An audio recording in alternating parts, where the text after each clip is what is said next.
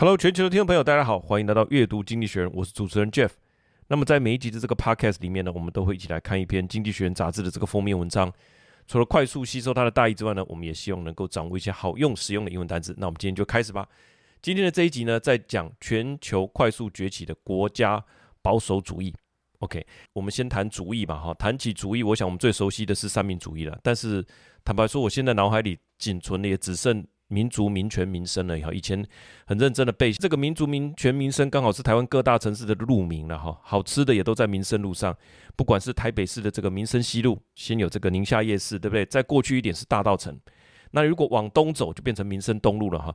全台湾第一家麦当劳就是开在民生东路上，以前这边就是一个金融区，今天也还是一个金融区。再往右就是民生社区，第一个美式啊，按照美式这个理念去设计的这个街廓，呃，算是蛮有特色的。那全台湾呢，总共有二十五条三民路，那这个三民路变成台湾的一个特色吧。主义这个东西，可能在台湾现在比较少人提到了哈，变成是融入在我们生活里面。但是主义在国际上的市场还是很大哈。欧美的不管是媒体人还是企业家。他们会呃加入或者捐钱来资助倡议某些主张的团体。今天谈的这个国家保守主义，在美国就有很多，在世界各国也都有很多倡议的大型集会团体。那我们讲美国的话，至少有三位著名的头脸人物哈，这个川普就不用讲了哈。另外是之前 Tucker Carlson，还有创投界的大佬哈 Peter Thiel，还有这个 Josh Hawley 哈，这个是一个是右派的媒体人，一个是创办 PayPal 啊跟。这个科技业哈也撰写零到从零到一的这个创投大佬，一位是这个活跃在现任的国会殿堂里面的国会议员哈，就是我们之前看到他狂电这个佐伯格有没有？请他站起来，哎，转身向后面的人道歉啊，那一位就是叫做 Josh Hawley。啊，更不用提啊，刚刚讲的川普这一号人物。所以，国家保守主义或者保守的国家主义到底是什么？它英文是 National Conservatism，是一种重视民族利益和传统社会结构、种族观点的具有民族主义元素的保守主义思想。简单讲，支持什么？限制移民、难民以及反对多元文化主义。诶，多元文化在我们台湾来讲。或者说多元价值是我们相信的一个东西，可是对于国家保守主义者来讲，他是反对多元文化，反对呃有很多的种族。好，那当然对于限制移民呐哈难民更不用讲，非法移民那限制难民的数量等等，这是里面很重要的一个区块。我们来看一下标题是这样：The right goes gaga, meet the global anti-globalist alliance, the growing peril of national conservatism. It's dangerous and it's spreading. Liberal needs to find a way to stop it. 图案呢，就是一个川普的这个高帽子，他不是会讲说 “Make America Great Again” 吗？我那个时候很好玩，我也去买了一顶。结果走在台湾的路上，有一个外国人看到这样，把太阳眼镜摘下来，这样瞪大眼睛看着我，想说：“台湾，你为什么要戴这个帽子？”当然，我那个时候没有那个敏感度了哈，我只是觉得那个帽子很酷这样而已。那事实上，这种政治的表态不会在平常生活中就把它穿在身上啊。当然，后来比较对这些比较深入一些的了解哈，他这边这个帽子是怎么样变高了哈？它就变成 Make America Hungry, Italy, France, Israel, Germany, the Netherlands, Poland Great Again，变成哇，好多国家都是主张啊，这是跟这个川普类似的主张。那今天这一篇就是要来看这个现象哈。他说它是危险的，而且它正在扩散。这个就叫做诶，Anti-Globalist Alliance，就是反对全球化。那刚刚所说的是叫做 National Conservatism 啊，那跟反对全球化这个又相关喽。然后跟民族主义又相关的反对多元文化，其实这很多都是重叠在一起的。它并不是一个，好像说圆圈它是重叠的部分很高的啦，啊，它不是说四散成好几个不同的圆圈。其实这些主义之间本来就。呃，本来就是有蛮多重叠的部分。好，那我们看一下刚刚所说的，不是有个 Gaga 对不对？The right goes Gaga，女神卡卡的 Gaga 就是这个啊，G A G A，但是这个是都小写啊，Gaga 它是一个狂形容词，好，它是狂热的、着迷的，所以 Lady Gaga 原来就是狂热的女神的意思哈，狂热的女士。那我们来个例句，She's totally Gaga about him，或者是说 He's totally Gaga over him，他完全被他迷住了。哇，那来再来另外一个句例句，Just standing near her makes him go gaga，go gaga 就是神魂颠倒啊，所以现在是说这个全球呃这什么，the right goes gaga 就是右派了，好，所以右派啦，反对全球化啦，这个保守的国家主义现在就是开始一个狂热了哈，在世界各国之间蔓延。以下就分五点来跟大家分享我们的阅读心得。首先，第一个，第一点，保守主义的变形，保守国家主义。有一阵子没有看这个川普的竞选影片了哈，但是我猜跟二零一六以及二零二零年执政期间的发言，我想应该差不多了哈。人到这个年纪，应该也很难改变了嘛哈。加上他是有选票的嘛，基本上这个路线，我想他也不太会改变。那我记得印象深刻的是说，二零一八年左右。川普呢，杠上四位民主党的这个议员哈，那说为什么这四位议员不回去他们的家乡？因为他们里面好像有几个不是在美国出生的。总之，他就说，那你们为什么不回去你的家乡去拯救你们的可悲的国家？为什么你们要留在美国？那后来他就是称呼这个呃南美洲的移民啊，包括墨西哥的非法移民，都是杀人犯呐、强暴犯呐，好。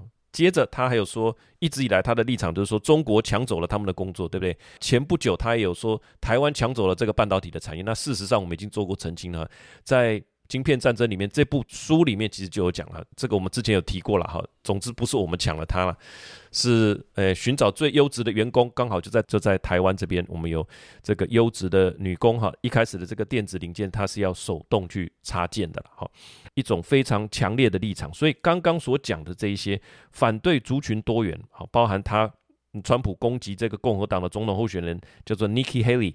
的印度血统啊，其实他是印度血统的，他把这个拿出来谈，表示说你种族上你也是不不认同这个种族多元嘛，限制移民。他说他一上任哈，在他还没回到白宫，他已经就已经签署这个文件了，遣返大量的非法移民，还有反全球化啊，那他反这个北约，大家要出钱啊，不出钱的话，我我基本上我也不会去 support 这个这个北约的这个组织，他对北约也是颇有意见哈，那当然 anti-woke anti-woke 啊。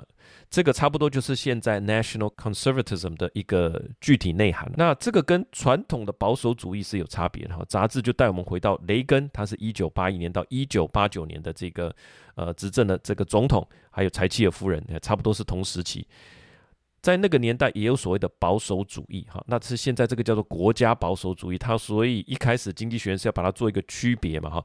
他强调在那个时候的保守主义是强调经济自由的。政府是小政府的，好，那更强调个人自由的选择跟家庭的价值，跟现在的有什么不一样呢？现在的就是强调说，第一个刚刚反全球化嘛，啊，那强调你要关税，你要扶持国内的产业，这个跟经济自由是呃不一样的。第二个，他强调国家的主权凌驾个人自由的选择之上，啊，那个跟保守主义的小政府又是不一样的。讲一下当初的这个传统的保守主义哈，因为。这个时候我们年纪都还小吧，哈，只知道有一个总统还蛮帅的，讲话都很有魅力，叫雷根，哈，那柴契尔夫人更不用讲了，也是这个风度翩翩，哈，大家都是赞誉有加。查到的资料是说，美国经济在经历一九八一年到八二年的衰退之后呢，从一九八二年开始非常呃快速的这个经济成长茁壮，哈，在雷根的任期内啊一直是这样成长的，那结束也都持续哦。那雷根是对外是坚决反共哈，对苏联的立场，在他之前是围堵，到他这边就开始变成对抗了。如果你把一九九一年这个苏联解体把它联合起来看哈，那就是说，从雷根跟呃这个柴契尔夫人的这个保守主义的一个连线。强化了西方可能经济，强化了西方的经济跟军事的实力，对抗苏联的这一个冷战，也就在他们的这个蓬勃发展之下呢，也就告终了。就在一九九一年，苏联就解体了哈。所以我想那一段日子的保守主义，确实是令人很怀念的哈，很缅怀的一个西方的一个美好岁月。那现在杂志就是说，当初的这个保守主义现在被打破了啊，这种保守的价值。核心骨干已经被毁弃了，取而代之的就是把国家主权凌驾在个人自由之上的一种国家保守主义啊。那这样我们就比较清楚，他是把国家啊放在这个保守主义，保守主义是有它的历史跟传统，但是现在是把国家的这个角色冠在最前面，变成国家保守主义，而且不是只有单一个国家美国这样而已哦，是生气相通的许多国家领导人皆进入了此一流派。我们看一下内文，他是这样说的：In the 1980s。Ronald Reagan and Margaret Thatcher built a new conservatism around market and freedom.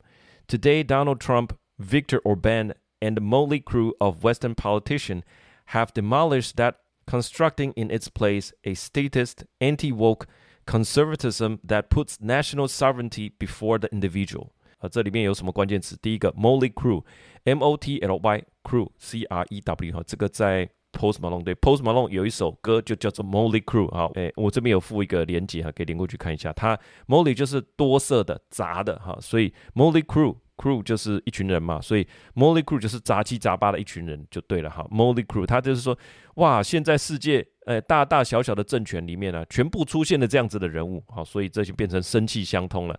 他们就是把 National Sovereignty put before the individual 放在个人哈，国家的主权凌驾个人之上。一开始的这个章节哈，就是在说。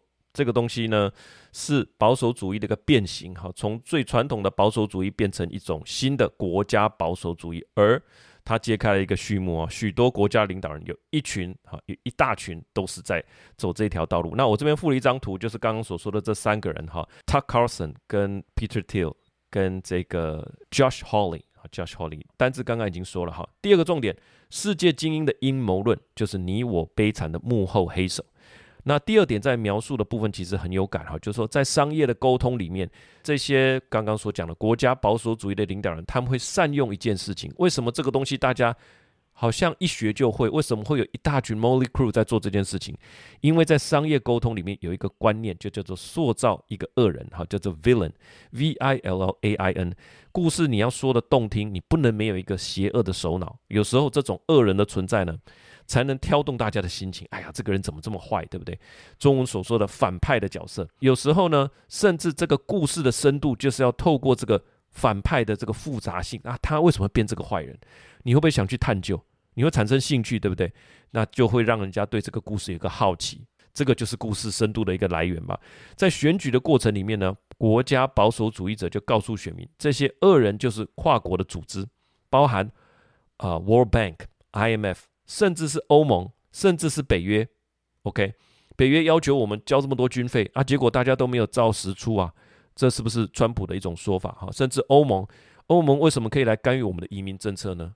他怎么可以对我们自己国内的政治指指点点呢？啊，那是不是欧盟造成我们的这个物价高涨，造成我们的工作不容易找，很容易就去怪罪他嘛？他们的这个原理就是说，世界的系统包含我们所熟悉的自由市场、全球的分工。啊，世界的各种组织、商业的联联盟，哈，在在都是将我们工作给夺走，让我们付出超额的军费，使我们的国家虚弱，使我们个人的境界变得很凄惨。这个背后都是阴谋啊！好，那国家才能拯救你，成为你的救主啊！这个就是他们完整的论述。所以这个论点谁都学得会啊！好，你只要把出问题，那都是别人的问题嘛。然后背后呢，是有一群世界的秘密精英所掌握。哇，这个又牵涉到阴谋论了，对不对？你怎么你没有办法证明他有，你也没有办法证明他没有。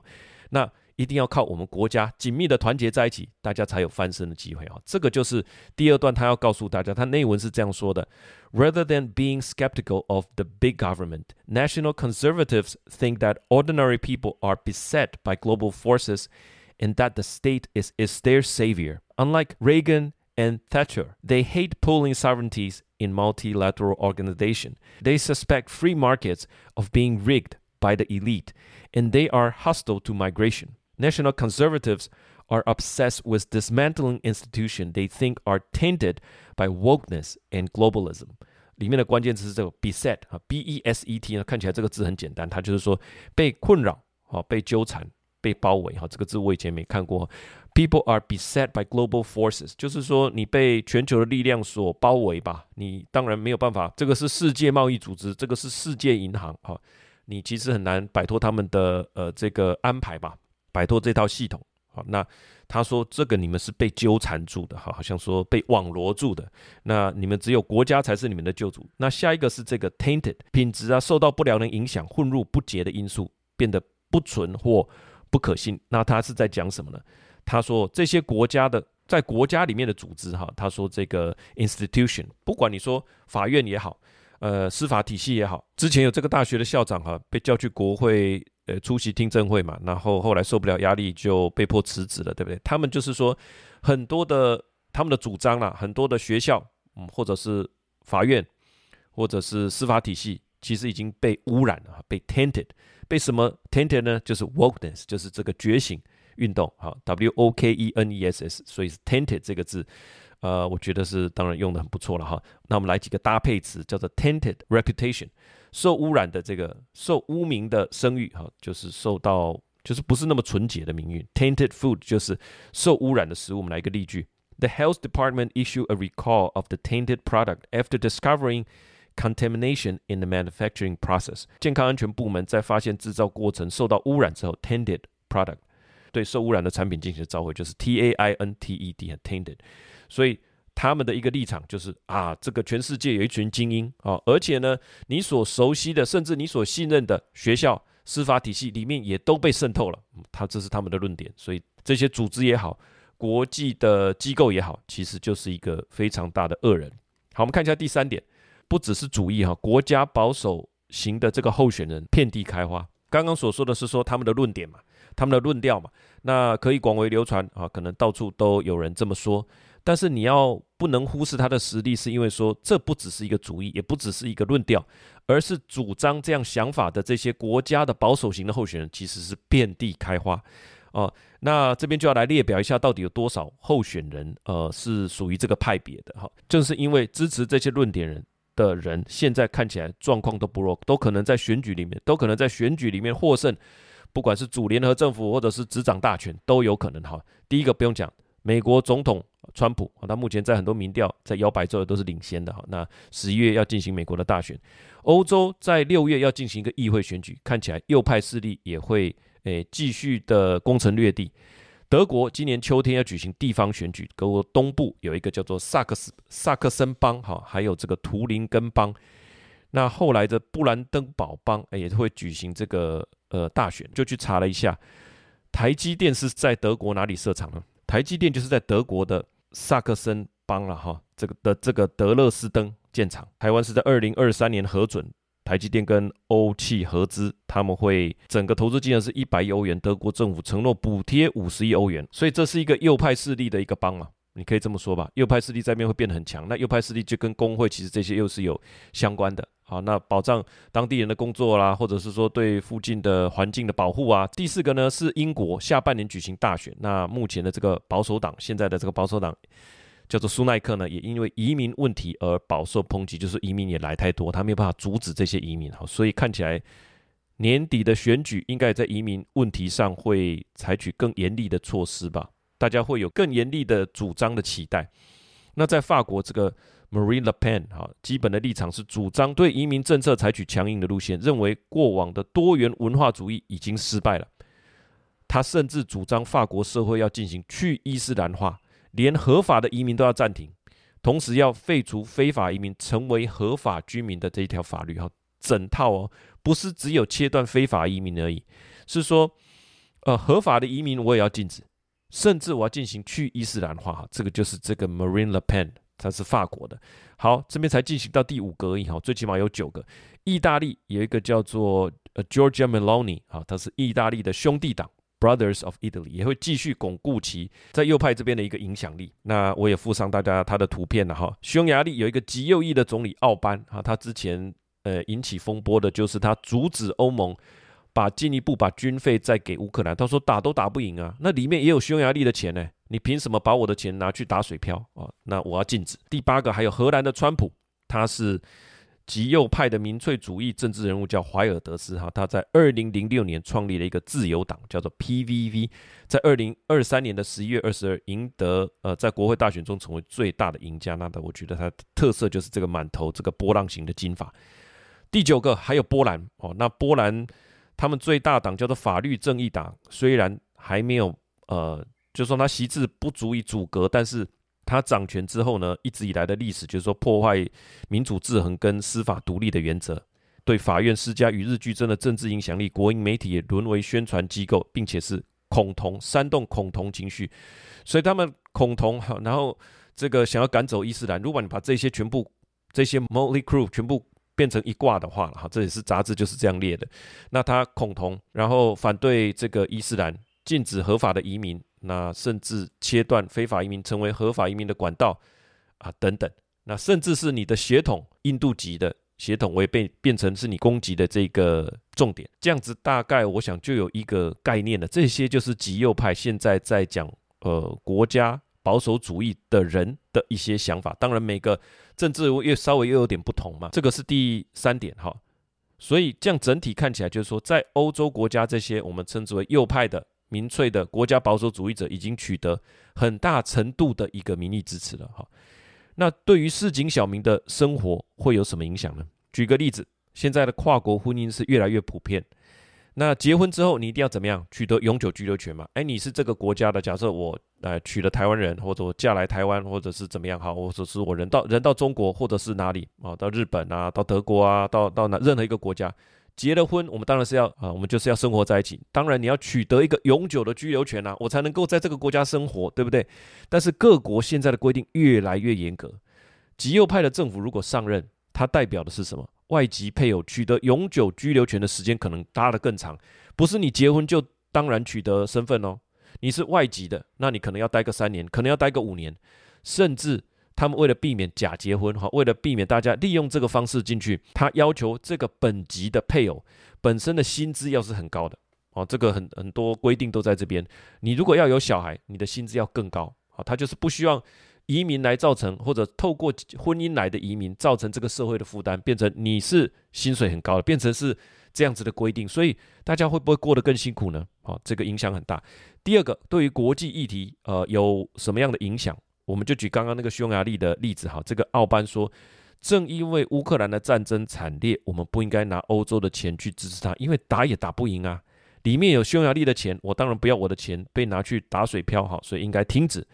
所以停止也不会只停止对乌克兰的支持，所有对跨国联盟的，包含对欧盟种种的组织，都会被国家保守主义者视为一个剥夺者。你们就是来剥夺我们的自由、剥夺我们的金钱、剥夺我们的权利的哈。所以我要禁止。所以刚刚那个匈牙利只是一个例子而已哈。好，那内文是这样说的：National conservatives also deserve to be taken seriously because of their electoral prospects. Mr. Trump is leading in the poll in America. The far right is expected to do well in European parliamentary election in June. In Germany in December, the hard right alternative for Germany hit the record high of 23% in polls. In 2027, Mrs. Le Pen could well become France's president. 好，所以为什么他们不能忽视，不能被忽视？因为他们的政治实力不只是呃主义啊，在这边宣传而已。他们每一个在政治上的操作、政治上的实力，很多人就是会选他们哈，甚至可以。掌权等等的。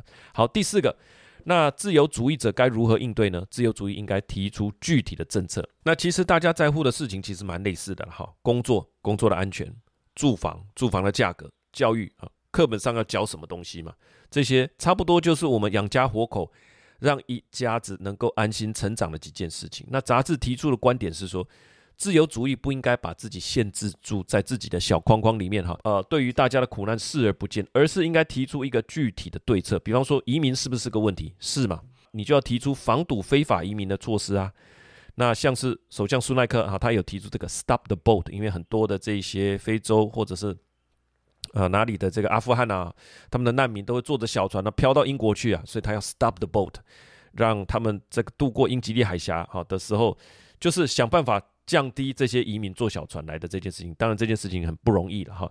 那美国也应该赶紧修补那些边境围墙的漏洞，这些边境围墙的漏洞已经被中国的这些非法移民拍成抖音呢，直接放在媒体上，所以大家呃按图操作就可以了，知道漏洞在哪里。那边境管制的这些警察哈，Border Patrol 哈，都知道那里有漏洞。但是呢，他说他也无法可管，反正这个漏洞就会一直在那里，状况当然会助长呃国家保守主义嘛，就是说哦，你就是阻挡不了，你你一定要换人当当看，那你应该先把这个漏洞给补住。再来讲年轻人买不起房哈，其实不止年轻人买房本来就是很不容易的事情，那不能指责说大家不努力啊。在欧美，严格的啊都有严格的这种所谓的分区建房或者 zoning 的一个限制，没有办法在都会区建置这个社会住宅哈，这个你要着手处理嘛。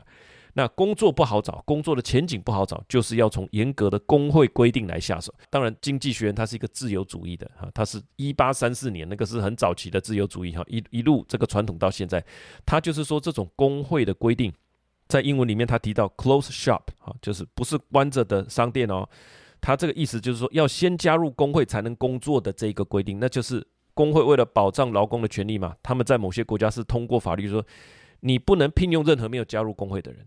OK，那这个东西反过来讲，我们来理解它，就是说台积电到美国或德国设厂都会关心一个工会问题，对不对？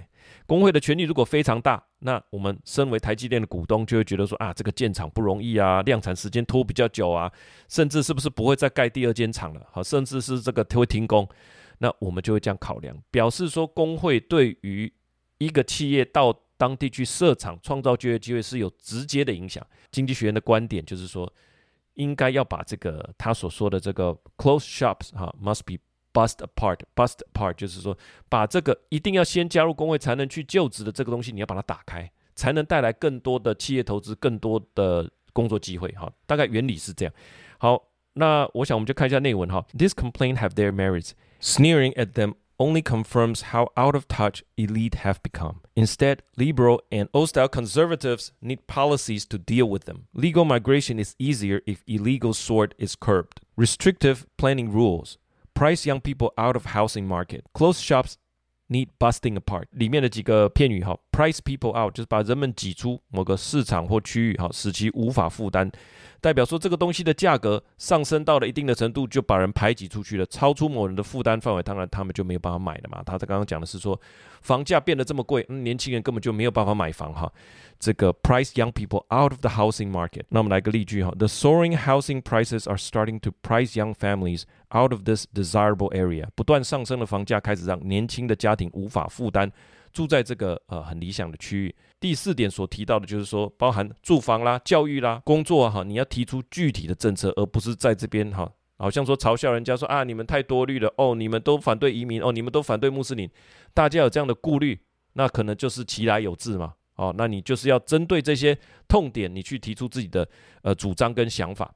第五个结论哈，就是说孤芳自赏反而降低影响力了，左右逢源，扩大中间路线。我想。韩国瑜很有名，就是唱这个夜袭哈，总是能够鼓动人心。但是唱夜袭是韩国瑜的专利吗？当然不是啊。唱中华民国颂、国旗歌这些，我们从小时候听到大的，这些都不是谁的专利。那你说，呃，这个梗图也好啦，哈，直播啦，跟年轻人把干净啦，哈，讲话直白一点。不要那么文绉绉，好，能够大家听得懂，这也不是柯文哲的专利。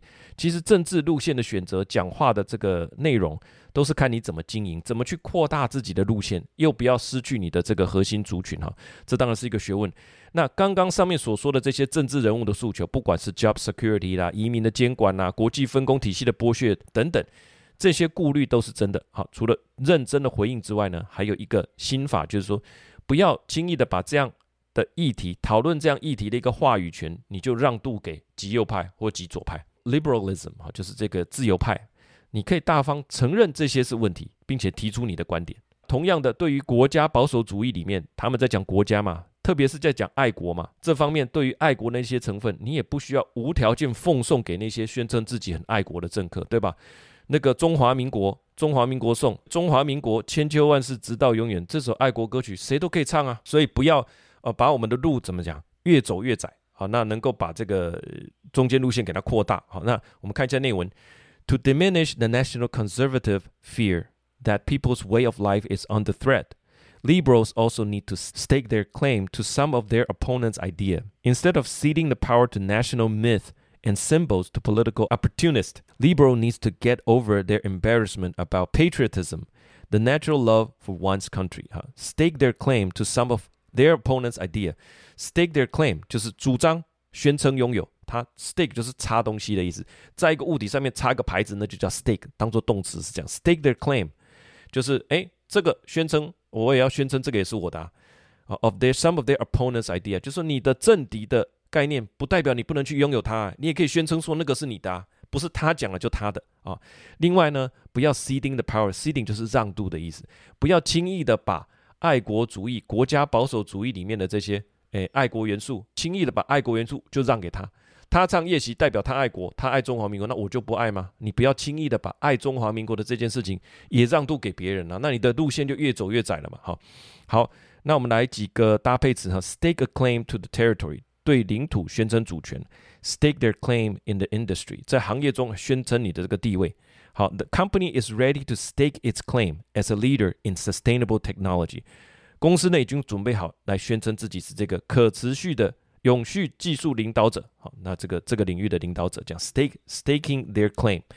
好，那 ceding the power to 就是自愿让渡，好，ceding control，ceding authority，ceding the power，ceding C E D E，好，ceding 都可以，这蛮好用的。那我们来个例句哈，The leader decided to cede the power to younger generation, fostering new ideas and perspectives。领导者决定将权力转让给年轻人，促进新一代的思想和观点。这个叫 ceding the power，这是一个正向的词哈。当然，诶，我觉得是中性的啦，就是让渡的意思。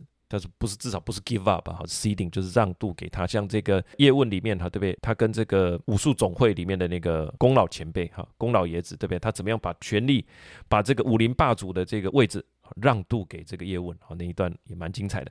好，最后我的一点想法了哈，就是说今年是选举年嘛，也就代表说很多国家正在进行所谓的路线的选择，包含移民政策、全球化的程度。那在欧洲国家里面，就是说你要亲欧到什么程度？你是亲欧呢，还是反对欧盟？台湾呢，就是决定说，哎，你是亲中还是不想亲中？啊，你是亲美还是不想亲美？这些都是选民要勾选答案的重要选项了。好，那我也去刚好看到二零零九年，在二零零八年的这个金融危机之后的几年，哈，那个时候的报道跟现在几乎是一模一样，就是说只要出问题，就不是我们的问题，一定是。哎，这个别人害的，一定是移民害的，一定是跨国企业的宰制，一定是全球化的分工，都有这样子的一个反动了。等于说，自由贸易它确实是会促成呃这个 GDP 的成长，对不对？但是当发生事情的时候，就是遭逢巨变也好，受到这个物价膨胀的冲击也好等等啊，只要国计民生是啊那是受到打击的时候，移民政策就第一个被拿出来检讨，跨国企业呃科技公司。常常都要到这个听证会去作证，那我就在想说，有一个想法了，就是说台湾有没有在这些路线选择之外，一个比较稳定的一个底层的价值？那我觉得是有的。撇开这些政治的术语，我觉得在台湾看到的就是一个大型的 community，你就可以说这是全台湾就是一个社区，因为台湾不大。那你可以说台北跟呃屏东这个这个，我们不觉得说什么是台北是头啊，屏东是尾，完全不是这样，全部都是一个 community。台东。哇，大家也很爱去台东啊，花莲、南投、集集火车，对不对？南投埔里，哇，这个南投的水果，哇，很棒啊！所以全台湾它其实就是一个 community。如果一个主义叫做 communitism，我想这个就是台湾了。尤其我们讲小一点，就是在路上你看到任何一个倒卧的人，或任何一个需要救助的人，不会有人去问他的肤色，更不会有人去问说什么蓝绿白。好，急难救助的时候，所有人都会站出来。我们也要求说，政府在社会福利方面也要负确实负起责任。哪一个人哇，怎么没有办法念书？怎么连这个水电都没有？哈，那这个这一区的这些诶县长乡长，你们在干嘛啊？对不对？我们都会很强调这个社会福利，不能有一个人说好像忽然变得很悲惨，没有人要救他。这个是我们在台湾，那你跨乐工嗯，别走进来去救啊哈。那对外也是一样，对外慷慨相助，不是无止境的救了哈。特别是针对说呃天灾。天灾的部分，台湾人的这种爱心化作行动，在世界各地，包括我们的救难大队，都看得到。这个我觉得隐含的就是说，大家心理上，呃，潜意识就是觉得说，哦，本来大家都是世界的一份子啊，这是一个比较大的 community 的概念。再来了一个主义，我观察到就是说，民生主义特别重视生活，不是说生活要怎样有品味，就是生活的品质内容不能太差哈，重这个吃东西。所以，对于那种要人家共体时间的啦、相人为国的哈，这个我们很感冒哦，这种我们不太能接受。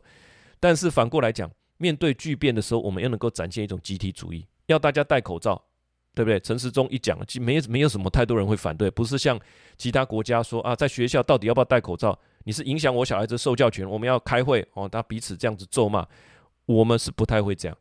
那我们也尊重。平权的价值，没有任何种族跟性别的这种歧视的言论在台湾会有任何的生存空间呐。所以你可以说台湾就是又尊重个人，然后又有一个一定程度的集体意识，但是不会到太压抑这样，我觉得是蛮特别的。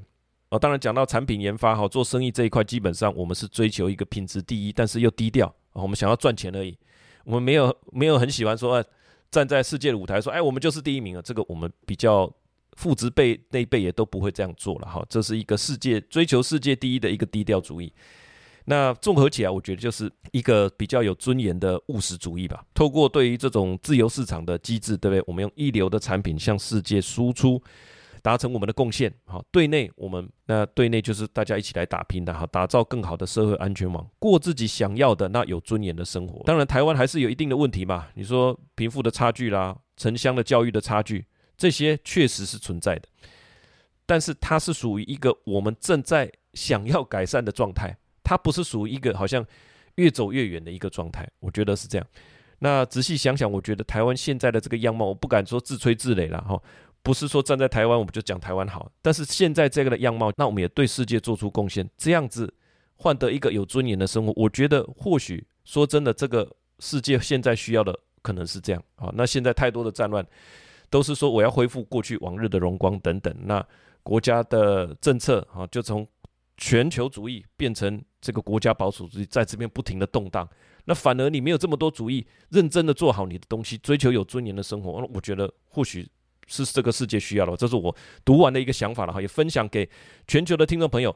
以上的这一篇呢，就是我们在讲呃阅读经济学全球快速崛起的这个国家保守主义哈，叫做 National Conservatism，它所带来的一些影响啊跟观察，以及所谓的自由主义呢，应该在这样的环境里面怎么样去应变。以及读后我的一点小小的想法哈，跟大家分享。感谢各位的收听，我们阅读经济学院就下个礼拜见了，拜拜。